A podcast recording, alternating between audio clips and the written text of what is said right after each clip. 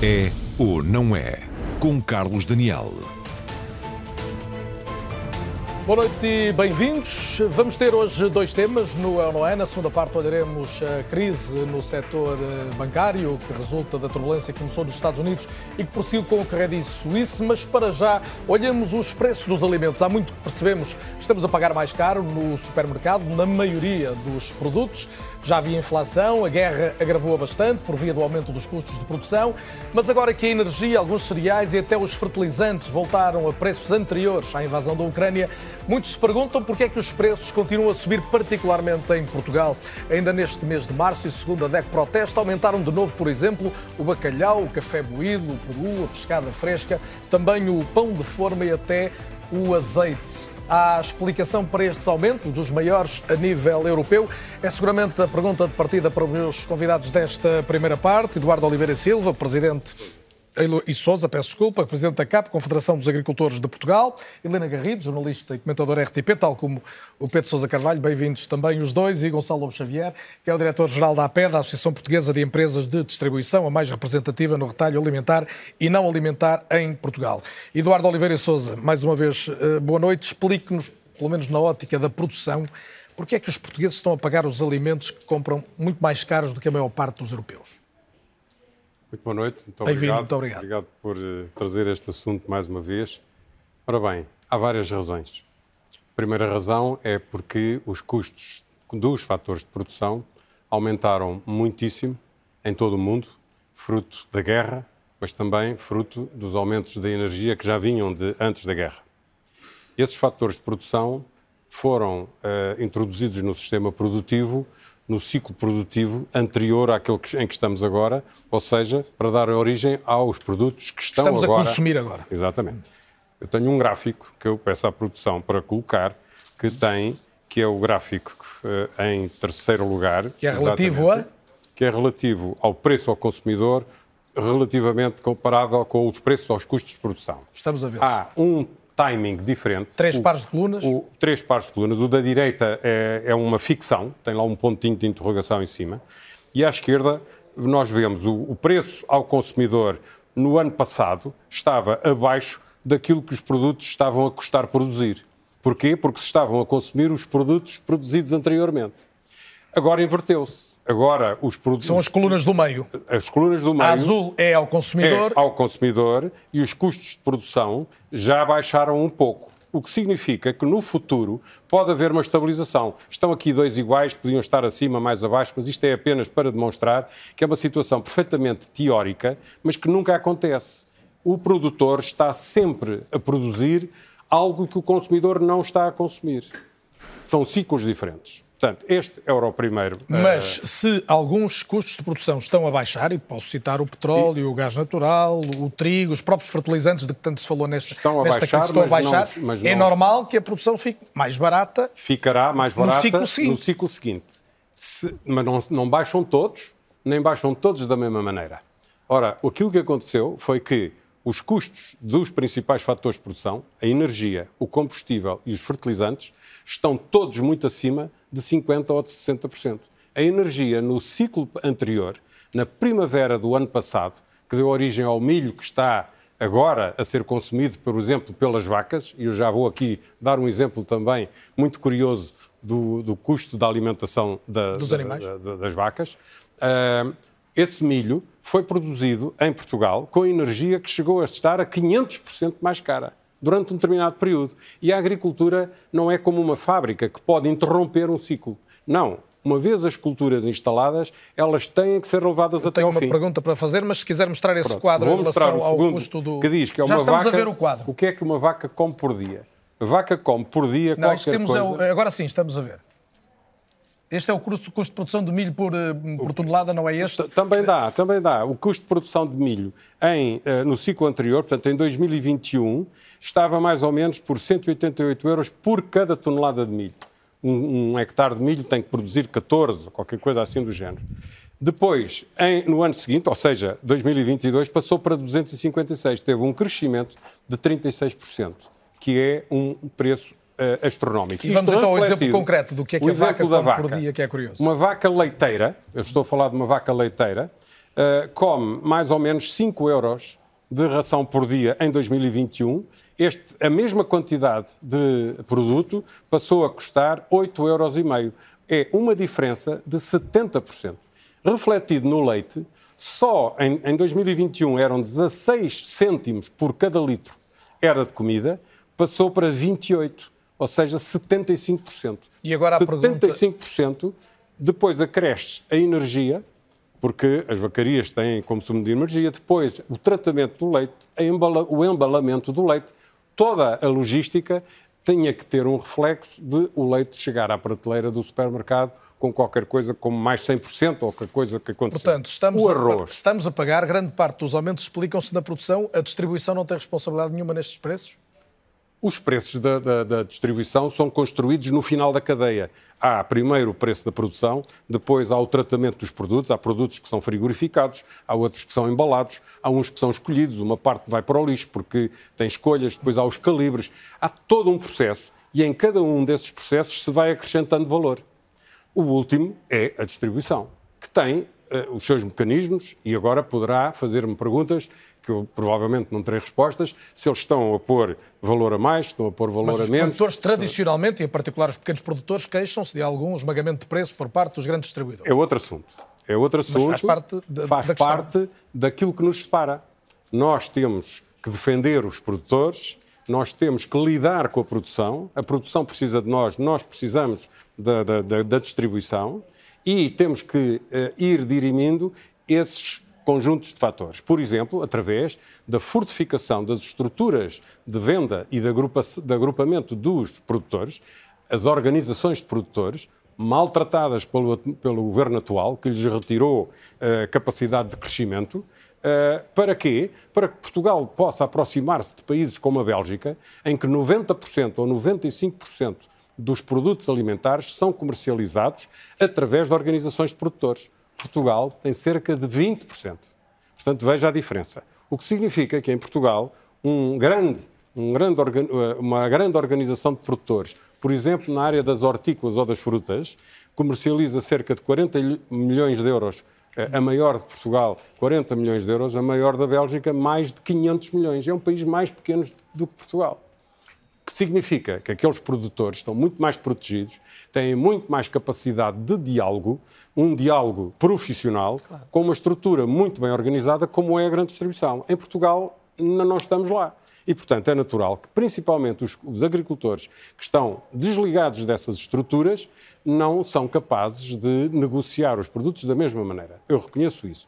Mas há aproximações e temos feito algum caminho e nessa consegue neste contexto, área. pergunta de sim ou não, consegue neste contexto perceber uh, uh, ou admitir que a distribuição não tem encarecido os preços para lá do que é razoável?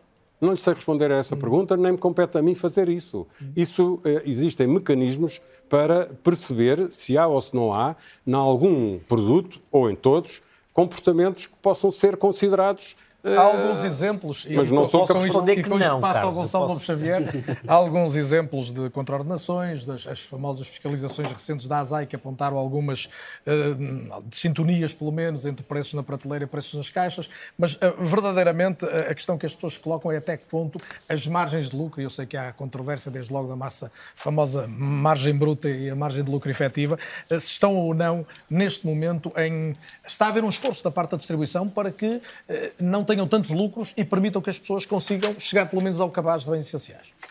Oh, Carlos, boa noite. Bem-vindo. Eh, eh, eu diria o seguinte, que é fácil. A, a pergunta que fez ao, Presidente da CAP, eh, ao Eduardo de Oliveira Souza, a, a resposta é não. Isto é, a, a, distribuição está a fazer um esforço muito grande, muito significativo, para não passar para o consumidor o a, a relativa o relativo aumento dos custos na, na, produção, quer na produção agrícola, quer na uh, indústria alimentar. Isso não sou eu que o digo, é o INE, são, é matéria de facto e não há ninguém que possa refutar isto, e isto é do conhecimento público. Os preços no produtor agrícola cresceram no último ano 35,9%, na indústria alimentar 31,7% e no, aos, ao consumidor, isto é, no retalho, 19,9%. Não estou a dizer com isto uh, que isto são boas notícias, mas estou a dizer é que nós, no, os nossos associados do retalho alimentar fizeram um esforço para não transmitir ao consumidor a, a mesma, o, o, o, a mesma, o mesmo aumento dos preços que, que os fornecedores lhe transmitiram. Uma segunda. Ou seja, nota está a dizer importante. que o preço ao consumidor é, em termos relativos, mais baixo do que aquele que os, na relação com os preços pagos pela distribuição. Exatamente. E isso não, não, não tem a ver com percepções, não tem a ver com uh, achismos. É matéria de facto e que está uh, testado pelos dados do INE e toda a gente sabe isso. Indo à questão. Apesar de termos atingido, deixe-me só juntar mais este dado, ainda agora em fevereiro, um novo recorde do preço do cabaz alimentar oh, essencial oh, oh, passou Carlos, para 230 euros. O presidente da CAP, da CAP acabou de explicar uma coisa muito importante e que para as pessoas lá em casa julgo que, que é fácil de entender é que, por ter ontem ou há um mês atrás descido o preço da energia, o preço dos transportes ou o preço dos fertilizantes, os produtos que estamos a vender hoje já foram contratualizados e comprados objetivamente há mais tempo, isto é, quando a energia estava no topo, os transportes estavam no topo e uh, os fertilizantes estavam no topo. Portanto, é, é, é, quando nós pensamos num horizonte daqui a um, dois meses, acreditamos que já vai haver uma descida de preços porque todos, tudo o que está a ser contratualizado agora já está positivamente contaminado com a descida Essa é uma notícia relevante. O Gonçalo está Mas... convencido que dentro de um, dois meses em Portugal pode haver descida de, com algum significado dos preços ao consumidor. Eu estou, eu estou, eu estou a dizer, eu estou a dizer melhor. Eu estou a dizer que a, a, o nível de crescimento dos preços vai seguramente estabilizar ou descer. E, portanto, isso são boas notícias, mas que quando as pessoas analisam, eh, e eu eh, até sou, somos, nós somos todos bastante analíticos com os dados, a invocar dados do Eurostat. O Eurostat diz que a inflação está a descer. O Eurostat diz que os custos estão a descer. Mas é evidente que isso não se sente de um dia para o outro por aquilo que o Sr. Presidente da Capa acabou de dizer. Mas eu queria dar aqui uma nota importante, eh, só em 30 segundos, sobre o que disse sobre a ASAI. A ASAI, de facto, veio trazer à, à, discussão. Nós estamos há três semanas, há três semanas que a APED está a tentar dizer todos os dias a mesma coisa e nós não mudamos o discurso. Nós estamos a tentar explicar que quando nos perguntam porquê é que os preços aumentaram e porquê é que a ASAI diz que há margens brutas de X% e porquê é que nós... Acima de 50%. Acima de 50%. Porquê é que isso é uma mensagem errada e profundamente injusta para quem está em casa e olha para a distribuição. E sempre, nós somos exatamente as mesmas empresas que há dois anos atrás foram as empresas que garantiram, em, conjuntamente com a produção e com a indústria, que não faltasse nada na casa dos portugueses. Nós somos exatamente os mesmos, as mesmas empresas sérias que queremos trazer os produtos ao mais baixo preço ao consumidor. O que é? Nós não Gonçalo, podemos. Há notícias nos últimos anos de concertação de preços e de multas muito significativas aos principais Sim, e o que eu pergunto é que se essas multas tiveram algum. algum eh, foram, foram, eh, de facto, transitaram em julgado. Estão, neste momento, dos 13 processos que foram postos pela Autoridade da Concorrência a, a questões. Como? 15. 15, peço desculpa. Dos 15 que foram, foram postos a, a, pela Autoridade da Concorrência nos últimos anos, quatro já estão, já estão arquivados porque demonstrou-se que não tinham matéria de causa. E os outros, eu tenho a certeza que vão pelo mesmo caminho, por uma mas razão Há uma dimensão simples. jurídica, é uma dimensão técnica de análise por parte da Autoridade da Concorrência. Com certeza, mas, esse, mas, esse... mas, mas eu, eu, explico isso em dois, em dois segundos, Carlos, só para terminar. Sim, senhor, são, há acusação formal e está a ser discutido e dirimido nos tribunais. Mas há uma coisa que eu tenho que dizer, que para mim é uma contradição dos termos.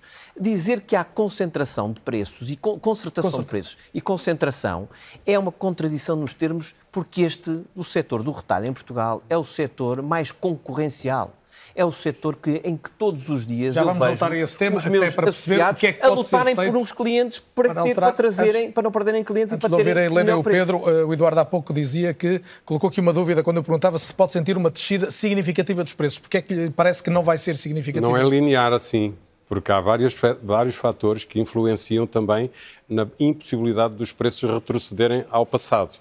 Pensar que os preços voltam aos preços de 2021 significaria, por exemplo, recuar em salários. Também não é, não, não, não é claro, possível claro. pensarmos que a vida anda para trás. Claro. E depois há o problema meteorológico. Mas os salários aumentaram bem menos neste setor? Não, estou, que, estou a falar em termos de princípio. Se nós queremos que a economia progrida, que uh, gere maior riqueza, para que essa riqueza possa também chegar aos salários, nós temos que promover o crescimento Eduardo, da economia. Mas eu tenho que lhe lembrar que isto... tivemos um aumento na, na convocação de 123%, no arroz carolino de 85%, da cebola quase 80%, eu... na polpa de tomate 75%.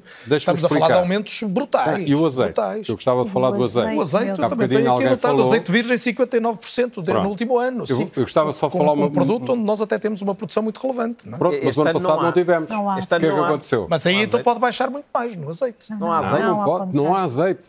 Vem cá, o, vem cá o, o, o, mundo comprar o nosso azeite. E, portanto, se não há azeite, aí funcionam as regras da, da oferta e da procura. Não havendo, o ano passado foi o primeiro ano em que não houve estoques de azeite. Porquê? Porque a floração foi atacada pelo calor. E estava a pensar sobretudo nas questões e depois, naturais. E depois a rega. Dois fatores que faltaram à produção do azeite. E, portanto, o azeite, além do preço do azeite ter subido por haver carência de azeite, Houve depois o acréscimo do preço do vidro, o, o preço das cápsulas, Muito o bem. preço das caixas. Tudo isso não vai voltar para trás. O, o, vidro não vai recuar, o gás mas, não sabemos se vai recuar. Mas depois do aumento de 60%, a expectativa é que recua alguma coisa. Tem que recuar, até porque é se não os salários recuar, só aumentaram 4,8%, se eu não estou em erro. se não recuar pode haver quebra de consumo. Pois pode. Mas também, por exemplo, no fruto da guerra, a guerra acabou com o óleo de girassol, que vem da Ucrânia. Ou por outra, vem o girassol que vinha da Ucrânia para fazer óleos alimentares. Não havendo óleos alimentares, as pessoas foram para o azeite. E o azeite lampante, que é um azeite que se usava nas lamparinas, por isso se chama lampante, está mais caro hoje do que o extra virgem estava o ano passado. Muito disto estamos a falar, as pessoas sentem todos os dias, quando vai, vão ao supermercado, isto, o preço do azeite é um dos casos mais, mais Tem tendências em equilibrar-se de alguma maneira, mas uma coisa é equilibrar-se, outras coisas é recuar. Helena Garrido, ouvimos Fica na margem, não é o supermercado que está a ganhar dinheiro com o azeite. Ninguém está a ganhar dinheiro com, com o azeite e com muitos outros produtos, desculpa. Helena, a produção explica, a distribuição explica e nós vamos continuar a pagar, ou seja, isto não tem, não tem alternativa? Não, eu penso que neste momento já começam a existir eh, sinais de abrandamento da economia. Eu citava outros números, como os índices eh, alimentares da, da FAO, que estão a diminuir há vários meses consecutivos, os indicadores dos preços dos. Não é, é o diminuir o índice. O que é que se vai passar? Obviamente que os preços não vão diminuir, a probabilidade deles diminuírem é baixíssima. Eventualmente na energia podemos assistir a alguma diminuição. Mas nestes produtos, aquilo que nós, muito provavelmente, vamos começar a assistir é a uma subida mais lenta. Ou seja, os preços estavam a subir assim e vão começar a subir assim. Mas vão continuar a subir com. Mas nós estamos num patamar mais alto. É isto a inflação, não é? Nós perdemos poder de compra, os preços não voltam, não voltam em geral, em geral ao passado. Mas para ir à questão, nós vamos continuar a pagar nós vamos continuar a pagar. Nós e as famílias bem desfavorecidas em particular, que, que têm Ob a esmagadora maioria obviamente. do rendimento uh, indexado obviamente, a, obviamente, aos alimentos. Obviamente, mas aqui o que me parece é que uh, o Governo tinha outras ferramentas para fazer face a esta situação que não quis usar. Porque qual foi a ferramenta que o Governo usou? Nós, na política económica, podemos ter as, as, medidas ortodoxas e depois temos as medidas heterodoxas, que é medidas para gerir expectativas. Neste caso, o que me parece é que o governo usou a, a ferramenta do envergonhar e pressionar. É a única explicação que nós podemos encontrar para o governo ter chamado a, a comunicação social para assistir a uma operação da ASAI que era uma coisa que não víamos Envergonhar há muito... e pressionar, designadamente a distribuição? A distribuição, para baixar os preços ou para não aumentar tanto os preços. Não foi isso que foi feito nos outros países. O mais recente, por exemplo, é a Grécia, que eh, desde o mês de fevereiro está a dar a cada família pelo menos 220 euros podendo atingir os mil euros nas famílias numerosas, acrescentando-se 100 euros por pessoa. Portanto, ajuda Estamos direta às famílias era uma das coisas que diretas o às famílias, voltado a fazer. Às já, famílias já para o cabaz alimentar. O objetivo é, é, na Grécia, a ajuda está a ser dada diretamente às famílias para o cabaz alimentar. A, a, Polónia foi logo dos primeiros países onde está, aliás, a Jerónimo Martins, um dos grandes distribuidores. Baixou a, o IVA? Baixou o IVA. Logo em, em, no início de 2021, baixou o IVA e vai manter o IVA reduzido no primeiro semestre. Mas a, a Espanha França, baixou o IVA, claro que o IVA, a Espanha já, já vamos estava, falar já do caso da baixo, Espanha. É? E não, e Exato, não mas já vamos falar do caso da Espanha. O, o, Deixa-me só falar também uh, do caso da França, que usou outra estratégia.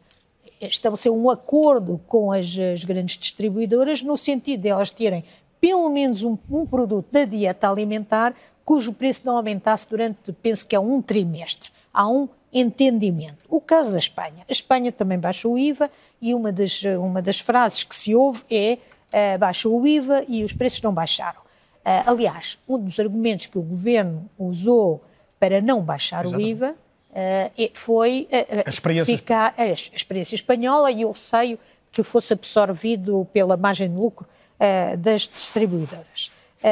acho que a probabilidade era baixa, mas já explico porquê mas no caso do IVA eh, em Espanha, repara, se os, os custos estão a aumentar, obviamente que se tu baixares o IVA, o IVA está assim, mas se o custo passa para assim, tu baixas o IVA e o preço fica mesmo mais alto. Nós temos é de pensar no cenário alternativo e se, não, e se o IVA não tivesse baixado, qual é que teria Bem. sido o preço que eh, estaria a ser praticado em Espanha caso o IVA não tivesse baixado. O raciocínio tem de ser esse, não é? Obviamente que eu não posso dizer, e depois tenho de olhar para as margens, obviamente. Eu não sei se a, se a distribuição também não são nenhum santos, obviamente, não é? Como sabemos. E o caso e da pressão. lucros ainda que possam Obviamente, e têm de ter lucros. Têm, de ter lucros, têm de ter é lucros. Normal, é Já agora é melhor, não é? Até para reinvestirem e para existir uma razão para terem a, a, as portas abertas. Uh, e para se expandirem e tudo isso. Uh, acho que, que às tantas não conseguimos perceber porque é que é o lucro, não é? Uh, o, já estou como o Ministro da Economia, que depois de ter uh, dito uma coisa, depois vem dizer que estamos a diabolizar as empresas. Mas uh, onde, as, onde me parece que houve sempre um problema da grande distribuição, é, em vez de estarmos com este, este problema, é um problema grave e urgente, mas há os, os problemas urgentes e os problemas importantes. Um problema importante mesmo, que nunca foi resolvido há décadas, é o esmagamento das margens dos pequenos produtores que a grande distribuição levou à falência algumas empresas, desde que apareceu. Não posso, não, é? não posso isso, aceitar isto. Sim, sim, mas isso, isso está, no início, da, quando elas foram lançadas, a grande distribuição, obviamente que levou e pressionou grande, pequenas empresas. E esse é um problema que, obviamente, que se resolve com a associação com a produção. Mas isso é o problema importante. Este é o problema urgente. Já vamos a esse e eu vou, obviamente, deixar que o, que o Gonçalo possa dar a sua réplica, também. mas eu quero ouvir o, o, Pedro Sousa Carvalho também. Pedro, temos aqui um, um problema ao nível das margens, dos lucros, ou seja, ou não há lucros excessivos, houve, hoje são mais compreensíveis. Uh, como é que tu olhas para, para esta composição dos preços, depois de tudo o que já ouvimos aqui e, obviamente, tudo o que temos ouvido nos últimos meses? Bom, uh, só acrescentar aqui à discussão da questão da, da solução eventual para este problema, eu, eu confesso que não defendo muito a solução espanhola, do IVA zero, um, e nós não precisamos ir à Espanha, basta ver aqui, por exemplo, nós tivemos o exemplo há pouco tempo no Orçamento de Estado, que foram as conservas de atum, o IVA baixou de 23% para 6% e o preço da conserva aumentou 4%, e não há matemática que me explique essa diferença, porque de 23% para 6% tinha que haver aqui pelo menos uma estabilização ou uma redução de preço. O que eu acho que eventualmente poderia ser útil é uma mistura da solução que a Helena falava, da solução espanhola e da solução francesa. O que é que eu quero dizer com isto? Ou seja, por um lado, como em Espanha, o governo eventualmente assume IVA zero nos produtos alimentares durante um período de tempo de seis meses. Os de primeira necessidade, pelo menos necessidade fundamental. Bens, bens essenciais, mas também a grande distribuição, ou distribuição, era a chamada a participar neste, nesta espécie de pacto, como se fez em, em, em França, em que, a partir do momento em que se baixa o IVA, a distribuição vai ganhar pelo efeito, não pelo efeito preço, mas pelo efeito volume, que é onde eles fazem dinheiro, o efeito volume, a grande distribuição. E eles comprometiam-se, durante também um determinado período de seis meses, a não aumentar esses preços de um determinado cabaz, como se fez em França. Poderia ser uma solução. Agora, vou dizer mal desta minha solução, que é, é muito difícil, ou vai ser muito difícil, daqui a seis meses, tu reverteres uma descida do IVA. Porque nós, nós imaginamos sempre que a nossa vida vai estar melhor daqui a seis meses, mas não está. E mesmo que esteja, não é fácil reverter socialmente. Eu vou dar um exemplo. Combustíveis. o governo fez uma almofada de descida de preços combustíveis. Atualmente, 31 cêntimos do preço do gasóleo e da gasolina é um subsídio dado pelo governo. O preço do combustível já está muito abaixo do preço estava. antes da guerra. E o governo, socialmente, não consegue tirar estes 31 cêntimos, porque se de repente tirar 31 cêntimos, Volta a disparar o preço. toda a gente lhe cai acima e pronto. E não é fácil socialmente. Respondendo à tua pergunta da questão do, do- da margem, hum, o problema, eh, Carlos, é que a lei diz que a grande distribuição, eh, e nós temos uma lei, que é a lei da especulação, não pode, hum, não pode obter lucro ilegítimos. Qual é que é o problema? O problema é, temos aqui dois problemas, é, nós para calcularmos o lucro ilegítimo ou legítimo, temos que calcular não a margem bruta que falavas há pouco, dos 50%, temos que calcular a margem líquida, que é o que é justo fazer. Pronto. Qual é que é o problema em calcular a margem líquida? Uma coisa é calcular a margem líquida do preço dos combustíveis, que é anunciado internacionalmente e é fácil fazer o rastreio. Bom, na distribuição, um produto, vou dar um exemplo, um produto perecível, a cebola, obviamente tem que ter uma margem maior que um produto que não seja perecível. Um produto que tem um determinado custo de logística, imagina se me deixas o produto na loja, na loja o produto tem um custo. Se me deixas o produto no armazém, o produto naturalmente tem outro custo. A própria margem naturalmente tem que jogar com aquilo que fazem os concorrentes. Se um concorrente meu baixa o preço, eu naturalmente esmago as minhas margens. Se um concorrente meu aumenta os preços, eu aumento as minhas margens, porquê? Portanto, a ideia de um preço justo ou de um selo de preço justo é inexecuível nesse É contexto. impossível. Aliás, ainda há poucos dias esteve aqui na RTP alguém do sindicato da ASAI, um funcionário da ASAI, que pertencia ao sindicato, a dizer que era impossível. É uma impossibilidade. E depois há outro segundo problema, que é, teoricamente, partindo do princípio que nós cal conseguiríamos calcular essa margem líquida, íamos ter o segundo problema, que é, vamos ter uma margem de 5%, outra de 10%, outra de 15%. Qual é que é a margem que nos diz que é um crime? A lei não diz. E nós tivemos, não sei se te lembras, este problema na altura da pandemia. Na altura da pandemia, o preço das máscaras Em relação às máscaras e aumentar ao álcool. brutalmente e o governo, bom, vou aqui pôr um teto às margens, à margem líquida. Mas eram dois produtos só. Eram dois produtos, Essencialmente, exatamente. sim. Essencialmente, sim. Os desinfetantes e as máscaras. E o governo, mas a questão é, o governo, vou pôr um lucro à margem, mas, mas, a, mas a lei já determina que não pode haver um lucro excessivo. Está bem, mas a lei não diz qual é a margem. Então o governo teve que fazer um regulamento para dizer que lucros excessivos são lucros não superiores a 15%. Certo. Isso só valeu para a pandemia, para as máscaras. Atualmente, em relação à distribuição, não existe, essa, não existe esse referencial. Ou seja, nós, mesmo que nós possamos calcular uma margem líquida, nós não sabemos se essa margem está a violar a lei ou não, porque a lei não diz qual é que é o limiar. Nós, eventualmente, poderíamos voltar, só mesmo para terminar, a 1984, que foi quando deixou de existir uma lei que, na altura, estabelecia um limite Limite máximo para, para de margens de lucro. 15% para o retalho e 10% para o comércio a grosso. É uma lei do Estado Novo, vem desde 1957 e vigorou até 1984. Nós, sem termos uma baliza para, o que- para dizer o que é que é uma margem excessiva, um lucro excessivo, mesmo que nós consigamos calcular uma margem na redistribuição, que é algo teoricamente impossível, eh, a ASAI não vai conseguir fazer nada com essa informação. Produto a produto, não se consegue. E produto a produto. Sim. Gonçalo, Eu eh, gostava de falar de Espanha.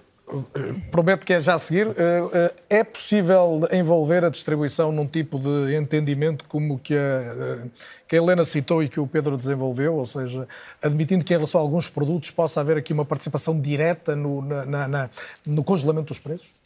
Bom, vamos por partes. Ah, eu primeiro tenho que explicar ao Pedro que falou num- num- numa questão, na questão do atum e, portanto, é preciso contar a história toda. E é este tipo de discurso, Pedro, desculpe da franqueza, que confunde as pessoas. Nós temos que falar coisas que as pessoas entendam.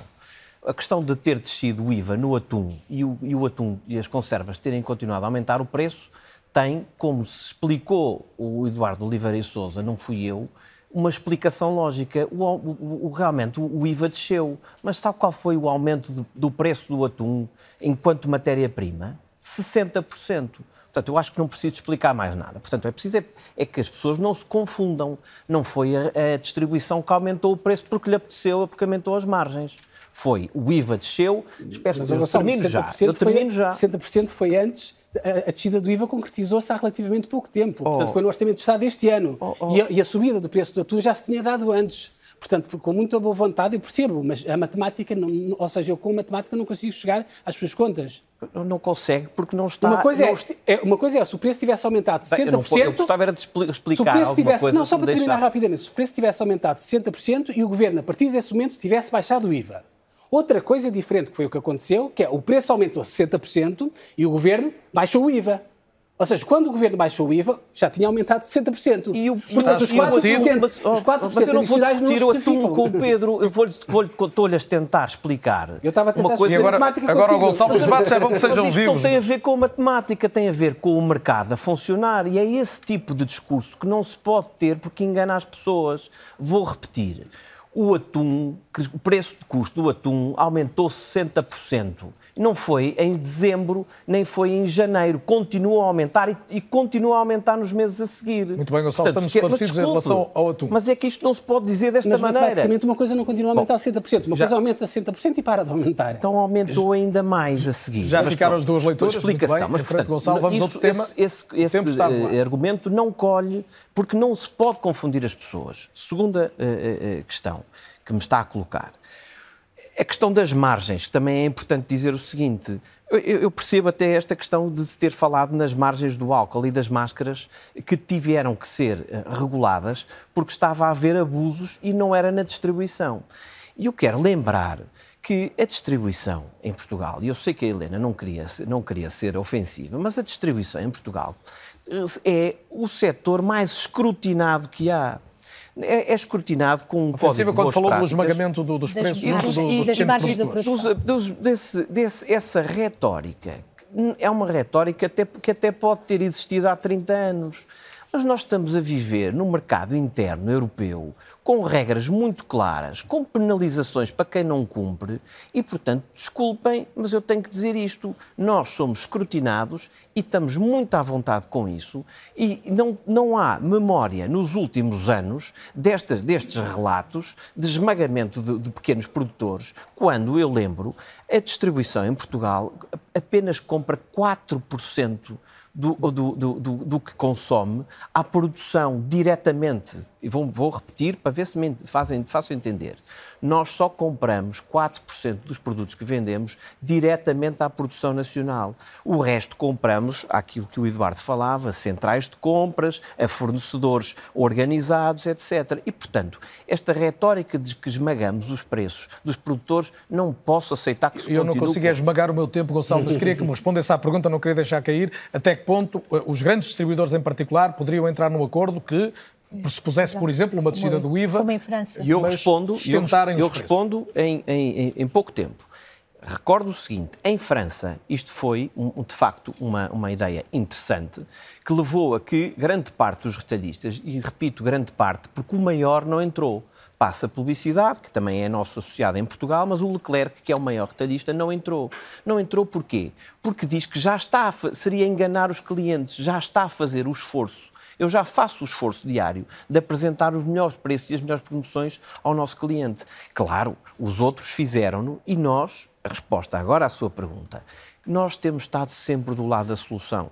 Nós eh, estivemos disponíveis para baixar o IVA nas discussões que tivemos com o Ministério das Finanças em setembro e isso só não, não, só não avançou por decisão política continuamos a dizer que nós vamos continuar com a competição que existe entre todos os retalhistas a oferecer um preço mais baixo e estamos disponíveis para sim discutir a questão do IVA e, e, e assumir o compromisso de que, descendo o IVA e mantendo o nível de preços e o nível de custos, estamos com certeza comprometidos Muito bem. com Eduardo isso. Oliveira Souza já deu aqui alguns exemplos de como a formação dos preços pode ser mais transparente, deu, deu números e, e dados concretos. Ainda é possível fazer mais a este nível? É. É possível, e eu queria pegar no assunto de Espanha. É porque uh, em Espanha, uh, em França e noutros países, houve, por parte do governo e dos respectivos ministros da Agricultura, um foco em ajudar os seus agricultores. Em Portugal, esse foco é inexistente. Veja-se que os espanhóis receberam ajudas para mitigar os efeitos da seca, uma seca que está a subir pela Europa. Não posso aqui, de uma forma muito simples, tentar exibir esta mancha colorida é Quanto mais colorido, mais seca, não é? Mais seca, que já está a vermelho. Grande parte do território da Irlanda, França e a vermelho Exatamente. da Irlanda. E por isso é que aconteceu o que aconteceu na cebola, etc. Uh, eh, os espanhóis receberam ajudas por causa da seca, os portugueses não receberam nada. Zero. Os espanhóis receberam ajudas por causa da guerra no verão ou no outono. Foram a tempo de os repercutir nos custos de produtos que estão a chegar agora ao mercado. Os portugueses receberam em fevereiro e, por isso, os custos que estão agora no mercado têm que refletir todo o aumento dos custos. E estão agora a receber um terceiro pacote de ajudas por causa do preço dos fertilizantes. Já para esta campanha que está a iniciar-se agora. É um assunto que nem sequer se fala no Ministério da Agricultura em Portugal. E a que é que atribui essa, essa, essa, essa distância? O que, é que a Sra. Ministra foi fazer? Foi lançar uma suspeição sobre o bom comportamento dos agricultores, dando a entender que eles próprios também estavam a exagerar nas, nas margens porque vendiam os produtos 30% ou 40% mais caro. Como eu demonstrei pelos vários preços, os produtos até nem sequer são capazes de uh, assegurar o nível de rendimento dos agricultores, que baixou, números do INE, 12%. Portanto, há de facto países em que a agricultura é reconhecida pelo governo como um setor estratégico que precisa de ser acarinhado, os franceses, o governo, o próprio presidente francês dialoga diretamente com as grandes superfícies e diz vocês têm que comprar mais aos produtores franceses. E em Portugal, o que se diz é que os portugueses franceses, os produtores portugueses precisam de estar vigiados por um observatório, selados com um selo, uh, eh, etc. E as ajudas não saem do, do papel. Reflexo. O reflexo é este. Na Europa, números do Eurostat para um custo, para um aumento de custo igual para todos de 36%, portanto, no conjunto dos fatores de produção aumentaram 36%. Na Europa, a média do aumento do custo pago pelo consumidor foi de 18%, ou é de 18%.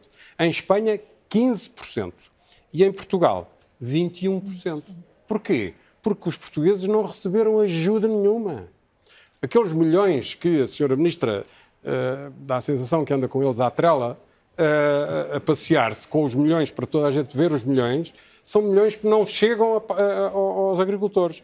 Aqueles que eles disponibiliza são os milhões da política agrícola comum. E com uma exceção, que houve uma, uma, uma, reserva de crise que a Europa deu e que foram para três, três e tem mesmo de concluir, Eduardo, que eu só não, tenho mais só um minuto dizer, para a Helena e para, o, e para o... Os 10 cêntimos que foram uh, dados pelo Governo uh, para minimizar o preço do gasóleo, que tem, chegou a ter 40 cêntimos de diferença em relação aos espanhóis, mais uma vez uma ajuda dos espanhóis, que até nós íamos lá Temos. E essa ajuda? ajuda?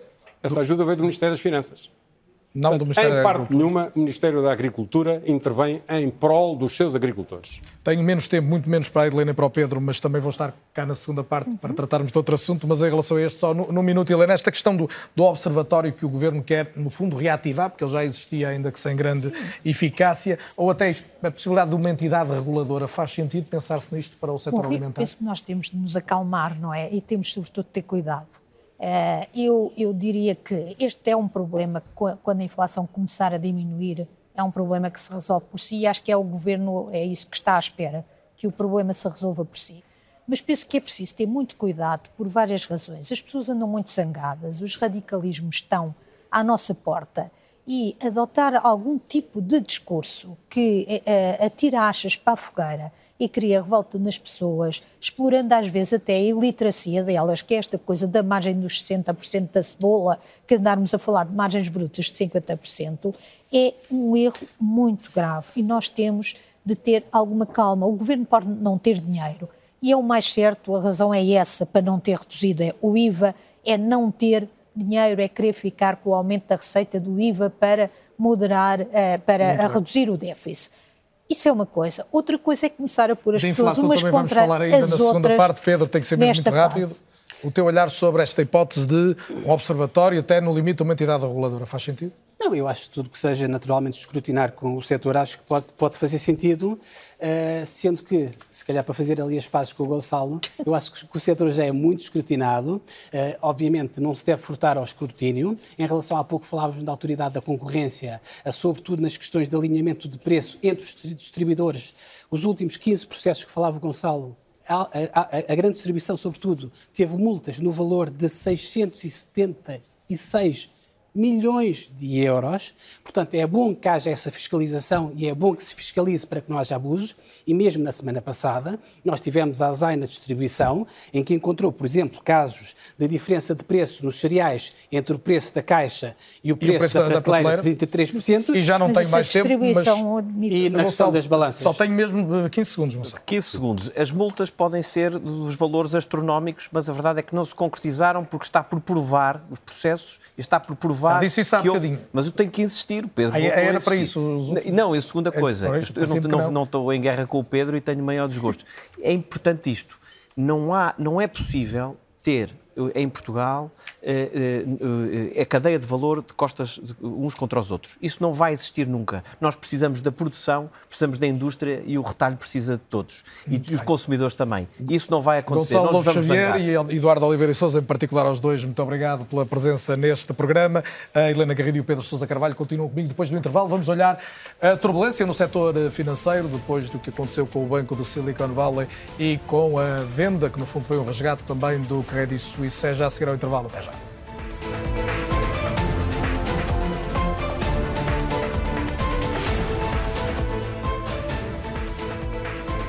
Eu não é a segunda parte, hoje um programa que é dois em um, duas boas-vindas mais uma vez a Helena Garrido e Pedro Sousa Carvalho, comentadores RTP, jornalistas especializados em matéria económica e financeira também, e as boas-vindas pela primeira vez a Daniel Traça. Daniel, boa noite e bem-vindo, professor de Economia na nova ISBE, que dirigiu também, é um gosto tê-lo no programa. E começo precisamente pelo Daniel, há, há- há palavras quando se fala em turbulência na banca, o que resultou da, da circunstância, em primeiro lugar, do, do Banco de Silicon Valley, depois na Europa com o Credit Suisse, que são o, o nervosismo, a confiança. Os dados mais recentes, em particular das bolsas, a partir do, do- do que aconteceu ao Credit Suisse, são mais animadores hoje. Isto coloca-nos, eh, estamos salvaguardados em relação a surpresas desagradáveis ou ainda não dá isso como certo? Eu ainda não. Para já, uma boa noite. Até já agora também aproveitava, como estamos num debate sobre banca, para. para, para quer dizer, questão de conflito de interesses, dizer que eu faço parte da administração de um banco em Portugal. E agora, respondendo à sua pergunta de uma forma muito direta, eh, eu acho que eh, tivemos, no espaço de uma semana, diria, o SVB mais dois bancos americanos em situação difícil e mais o Credit Suisse eh, na Europa numa situação difícil. Portanto, é é preciso perceber porque é que há tantos bancos a quem isto está a acontecer de uma forma tão depressa e nesse contexto é, é possível, e provavelmente vamos lá chegar daqui a pouco tempo, que haja outros bancos, nomeadamente nos Estados Unidos, onde possamos ter notícias deste género. Mas para isso é preciso perceber um bocado porque é que isto está a acontecer e é preciso perceber que, em, que, em que situações é que isto pode voltar a acontecer no. Já é possível avançar alguma coisa nessa explicação, sobretudo porque é que está a acontecer? Eu, eu- eu- eu diria duas, para tentar ser um bocadinho pedagógico também para quem está em casa. eh, Eu diria que todos os bancos morrem da mesma maneira, mas vivem de forma diferente. Eh, Todos os bancos chegam a uma altura em que o que se passa é uma corrida aos depósitos. Ou seja, quando deixamos de ter confiança no banco, todos nós temos medo que os nossos depósitos sejam aqueles que não vão ser ressarcidos e vamos todos buscar os nossos depósitos. E acontece que nenhum banco no mundo tem liquidez suficiente para responder a todos os depósitos, porque isso seria, mataria a rentabilidade de qualquer banco. E, portanto, o que é que se passa aqui é que, não sei se as pessoas se lembram, provavelmente viram fotografias da crise de 1929, em que havia filas de pessoas à porta dos bancos a tentarem recuperar os seus depósitos e aqueles que estavam mais para trás na fila provavelmente foram aqueles que perderam porque os bancos não tinham esse dinheiro. Hoje é muito mais grave porque todos nós temos uma conta digital e tiramos, e tiramos todo o nosso dinheiro do banco do- em, momento em segundos. E, portanto, estas, estas, estas faltas de confiança nos bancos fazem com que as pessoas vão de lá tirar o seu dinheiro. Como os bancos não têm capacidade para responder todos, os bancos entram em falência, têm que vender os ativos que têm a preços muito, muito baratos e, portanto, entram numa situação, as bolsas, o seu valor em bolsa começa a cair e, portanto, a prazo o banco está, está, está condenado. Isto é como todos morrem. Mas a questão é, eles morrem quando se perde a confiança. E a questão é porque é que se perde a confiança. Portanto, o grande tema, e eu acho que é o grande tema que vamos, falar, é porque é que se perde a confiança, porque é que há uma perda de confiança nestes bancos todos. E pegando na sua, na sua metáfora, eh, podem ter morrido ou sofrido da mesma maneira o, o Banco de Silicon Valley, que obviamente estamos a falar de uma realidade mais, mais diminuta, e o Credit Suisse, com, com o peso que tinha, eh, mas a verdade é que viveram de forma diferente. Não é? Eu, portanto, a forma como chegaram aqui não foi a mesma. Estes dois viveram de forma diferente e muitos outros bancos, que, que eu acho que são a maioria, e a meu ver são os bancos portugueses, não vão, não vão ter esses problemas. E já agora para tentar explicar. os bancos, os bancos americanos, nomeadamente o SVB e o, o, o, os dois mais pequenos, o First Republic. O, First Republic e o outro que fundiu, o Signature Bank, Signature. basicamente têm modelos de negócio que viviam num mundo em que as taxas de juros eram muito baixas. O Signature Bank vivia com base em criptos, que era um ativo onde as pessoas só iam pôr lá o dinheiro porque não tinham mais, mais, mais, mais alternativas e, portanto, iam pôr lá o dinheiro porque as taxas de juros eram tão baixas que não havia nada interessante para fazer com o dinheiro. E o, o, o, o, First, o First Republic e o, e o, e o SVB viviam utilizando os depósitos que tinham para investir em ativos fixos, títulos de dívida pública. E seguros. E, e seguros. Só de maturidades longas. Sim, só de maturidades longas e em que o mercado pode fazer variar esse, esse, esse valor. E quando as taxas de juros subiram, portanto, isto tudo funcionava num mundo em que as taxas de juros eram muito baixas, em que todos estes ativos estavam sobrevalorizados e podíamos estar a investir e a ter rentabilidade. No mundo em que as taxas de juros estão a subir, e nos Estados Unidos de uma forma mais agressiva e mais rápida que na Europa, estes ativos perdem valor. Cripto, já se percebeu que ninguém hoje está interessado em investir, e mesmo os títulos de dívida pública, quando a taxa de juros sobe, o valor destes títulos baixa. Isto é a forma como eles viviam. Como esta forma de viver, este modelo de negócio, não tem aderência a um mundo de taxas de juros altas, as pessoas começaram a achar que os seus depósitos não estavam seguros, foram lá tirar o dinheiro e os bancos morreram todos da mesma maneira. O Credit Suisse é um banco diferente, é um banco que já tem problemas há muito tempo, problemas de escândalos, problemas de multas, problemas de, das autoridades a, a, a, à procura de CEOs a serem substituídos por necessidades de escândalos, permanente e dificuldades. Necessidades permanente. Fizeram, mas é aí um, um erro que foi, quando se tem um problema destes e os nossos acionistas não estão disponíveis para resolver, temos que manter as coisas debaixo até termos uma solução. Ninguém vem, por causa da confiança, ninguém vem falar dos seus problemas até ter uma solução. Eles vieram falar dos problemas sem a solução à vista, com os bancos da Arábia Saudita a não quererem, a não estarem dispostos para investir capital, mais uma vez, morreram da mesma maneira. Só para falar, quando olhamos para os bancos em Portugal, os bancos em Portugal têm um modelo de negócio ao contrário. É um modelo de negócio que sofre muito quando as taxas de juros são baixas. Porquê? Porque tinham muitas, muitas créditos à habitação, por exemplo, em que tinham suportado a custos, eh, que tinham feito empréstimos de custos mais altos e como as taxas de juros estavam muito baixas, eles recebiam muito pouco desses empréstimos. Agora que as taxas de juros estão mais altas, os bancos portugueses estão com mais saúde e daí até Se os últimos permite, estão a, a questão portuguesa vamos já olhar mais para menor a seguir. Uh, Helena, uh, Percepcionas também a, questão que as, que as, pessoas colocam em casa e é nós, quando ouvimos falar de um banco suíço, imaginamos ramificações para, para muitos pontos do mundo, mesmo não sendo um país da União Europeia, com, com uma grande influência na banca europeia. Bem, todos os, os principais governantes europeus, a começar a Sra. Lagarde, garantem a resiliência da banca europeia. O, o risco de contágio, que é o que mais se teme nestes momentos, está neste momento atenuado, claramente? Aparentemente sim, não é? Uh, os mercados acalmaram, portanto, pelo menos eles uh, têm a percepção de que esse risco está atenuado, mas não significa que tenha desaparecido do horizonte. Uh, a Reuters, por exemplo, há dois dias dizia que existiam preocupações em relação a dois bancos portugueses sem nomear portugueses, disparate, dois bancos europeus sem nomear esses, sem nomear esses bancos. Alguns podem operar em Portugal. Alguns podem operar em Portugal, sim. Alguns podem operar em Portugal. Mas uh, o, o, problema das autoridades virem a, a, a, terreiro dizer os bancos estão seguros, uh, no caso da banca, é um problema que se pode virar contra eles próprios. É uma. É, é, o IFA é um, um como, como se diz em linguagem popular, é um pau de dois bicos.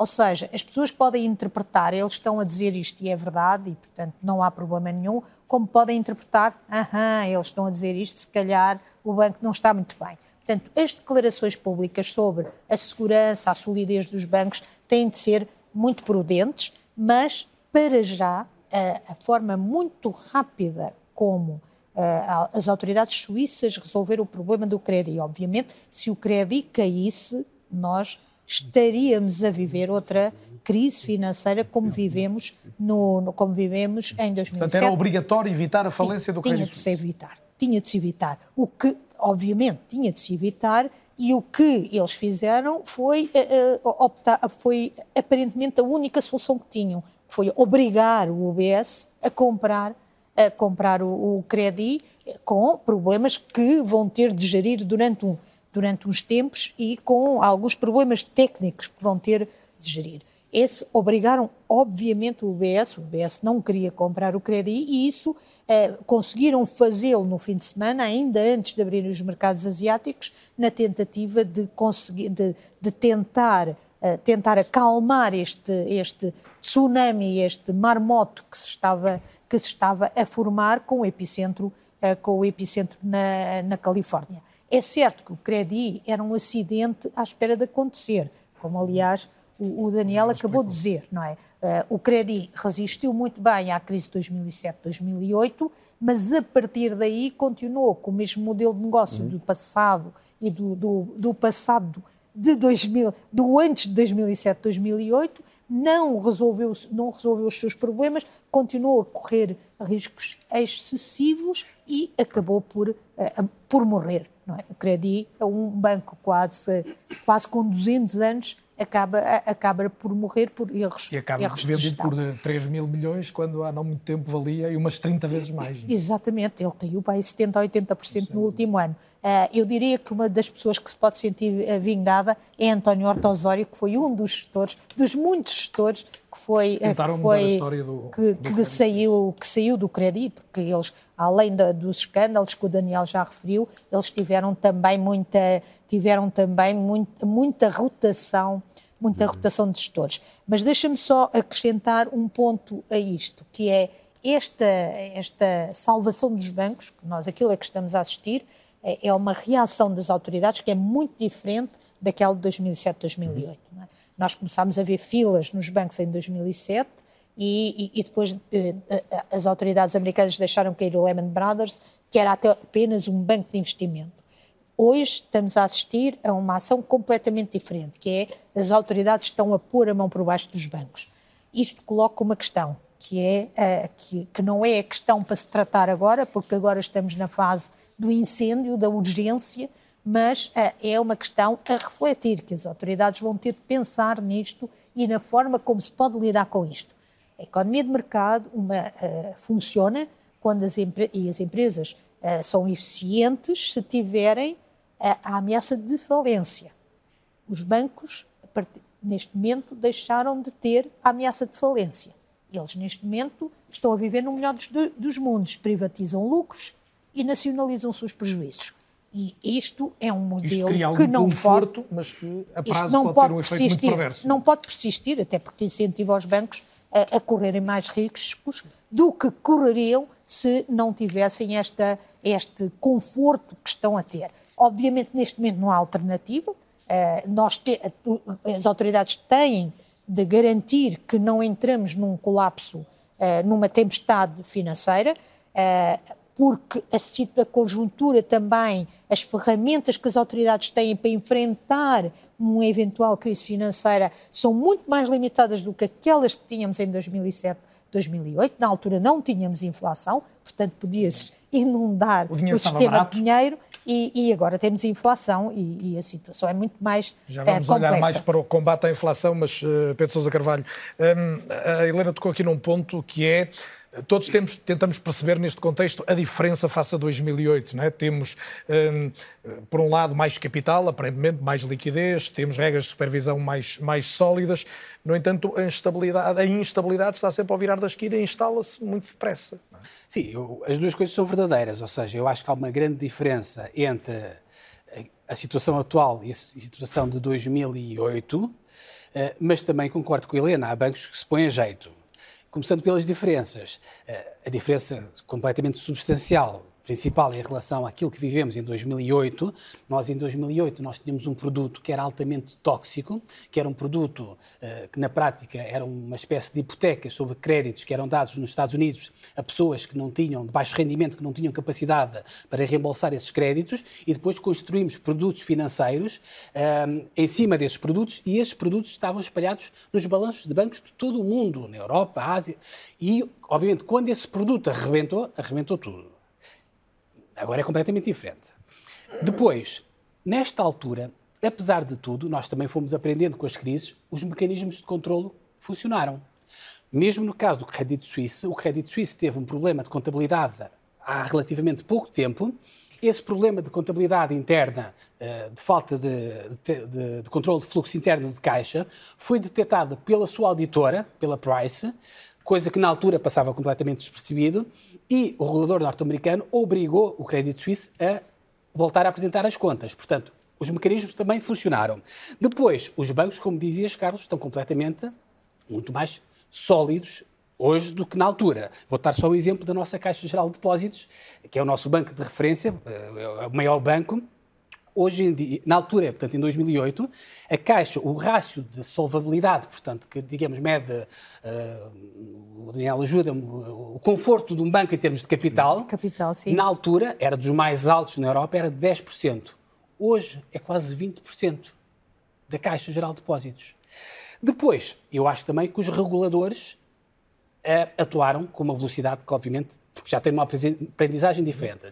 Agora, segunda parte, alguns bancos, porque é que isto acontece? Ou seja, está, parece que está tudo tão bem, então porquê é que isto acontece? No caso do Crédito Suíço, eu acho que Helena tocou num ponto-chave, ou seja, o Crédito Suíço já vinha com uma série de problemas para trás, problemas de contabilidade, problemas de governance, problemas de, de, de má governação, vários problemas. Depois, nos Estados Unidos, é importante que se diga que dois daqueles bancos que o Daniel falava são bancos ligados à indústria das criptomoedas. Eu acho que isto é uma irresponsabilidade nesta altura, por parte dos reguladores, deixar que a banca tradicional se imiscua com o negócio das criptomoedas. E digo isto por duas razões, ou três. Primeiro, porque as... Mas esses são bancos que escapam às tais regras prudenciais hum. nos Estados Unidos. Mas isso tem a ver com o tamanho delas. Sim, sim, com, com, a dimensão dos bancos. Se tiverem um, um, uma dimensão abaixo de um determinado valor, não têm rastros e não precisam ter provisões tão elevadas. Mas, além disto, portanto, além de estarem nesse submundo, em, por baixo dessa camada das regras, os bancos que investem em criptomoedas estão a correr um risco completamente desnecessário. Eu, só, também para sermos didáticos, eu sou completamente contra criptomoedas, não recomendo ninguém investir em criptomoedas, acho um disparate completo e acho um disparate os reguladores deixarem os bancos investirem em criptomoedas. Uh, primeiro, porque acho que é um crime ambiental. O processo de mineração das criptomoedas consome uma quantidade astronómica de energia. Ainda por cima, a maior parte da mineração é feita na China, que utiliza carvão, sobretudo, para produzir eletricidade. Segunda razão, a criptomoeda tem sobretudo uma função especulativa, não é um meio de pagamento, não tem o um valor Como intrínseco. Como se percebeu nos últimos anos, aliás, abundantemente. E, por fim, as criptomoedas, como dizia, há pouco perguntava-te o nome do economista Milton Friedman, acho que foi ele que disse que este tipo de ativos, não é, ele não falou das criptomoedas porque não havia na altura dele, mas este tipo de ativos só funciona graças a uma coisa que chama-se a teoria do maior idiota. Ou seja, eu compro por 10 porque eu sei que há um idiota, mais idiota do que eu, que vai comprar por 11 ou por 12. E só com este esquema é que este tipo de moedas funciona. E eu acho que misturar isto com a banca tradicional, com a banca tradicional a é uma coisa segurança que é preciso ter. irresponsável. Nós sabemos só antes de voltar a ver o Daniel, sabemos hoje hum, temos um grau de, de, informação seguro sobre a exposição da economia portuguesa concretamente um, ao, ao Credit Suisse. Hoje há a informação de 100 milhões de euros sensivelmente, quer de seguradoras e fundos de pensões. É? Mas eu acho que é completamente E do fundo de capitalização da segurança social que também teve, teve perdas estamos a falar de 2 milhões de euros em 23 mil milhões de euros, portanto é completamente residual. a banca setor. portuguesa não tem praticamente. A Caixa Geral de Depósitos, o Paulo Macia também falou hoje, o Presidente da Caixa Geral de Depósitos dizia que eles tinham, mas era uma coisa completamente... Sim, é residual.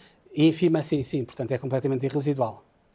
Daniel, até por estar na administração de um banco em Portugal, uh, é, corrobora esta ideia de que a banca portuguesa pode ficar imune a esta circunstância se ela Sobre o crédito suíço em particular, eu, quer dizer, vamos ver uma coisa. Quem é que perdeu no crédito suíço? Ou seja, nós, nós, nós, não, nós não estamos a falar de uma resolução de um banco em que de repente Sim, os debitantes perdem. Estamos a falar de um, de, um, de um, grupo reduzido de pessoas que perdeu.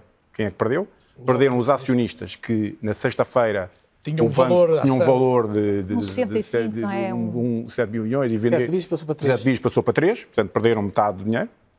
E, e isto é um tema que eu acho que vale a pena voltar aqui, perderam alguns eh, obrigacionistas. alguns obrigacionistas e isto é um tema muito sensível. Era o que eu queria perguntar a seguir. Essa é a questão sensível, voltamos, mas é um bocadinho técnica, não é? É, é melhor eu já explicar.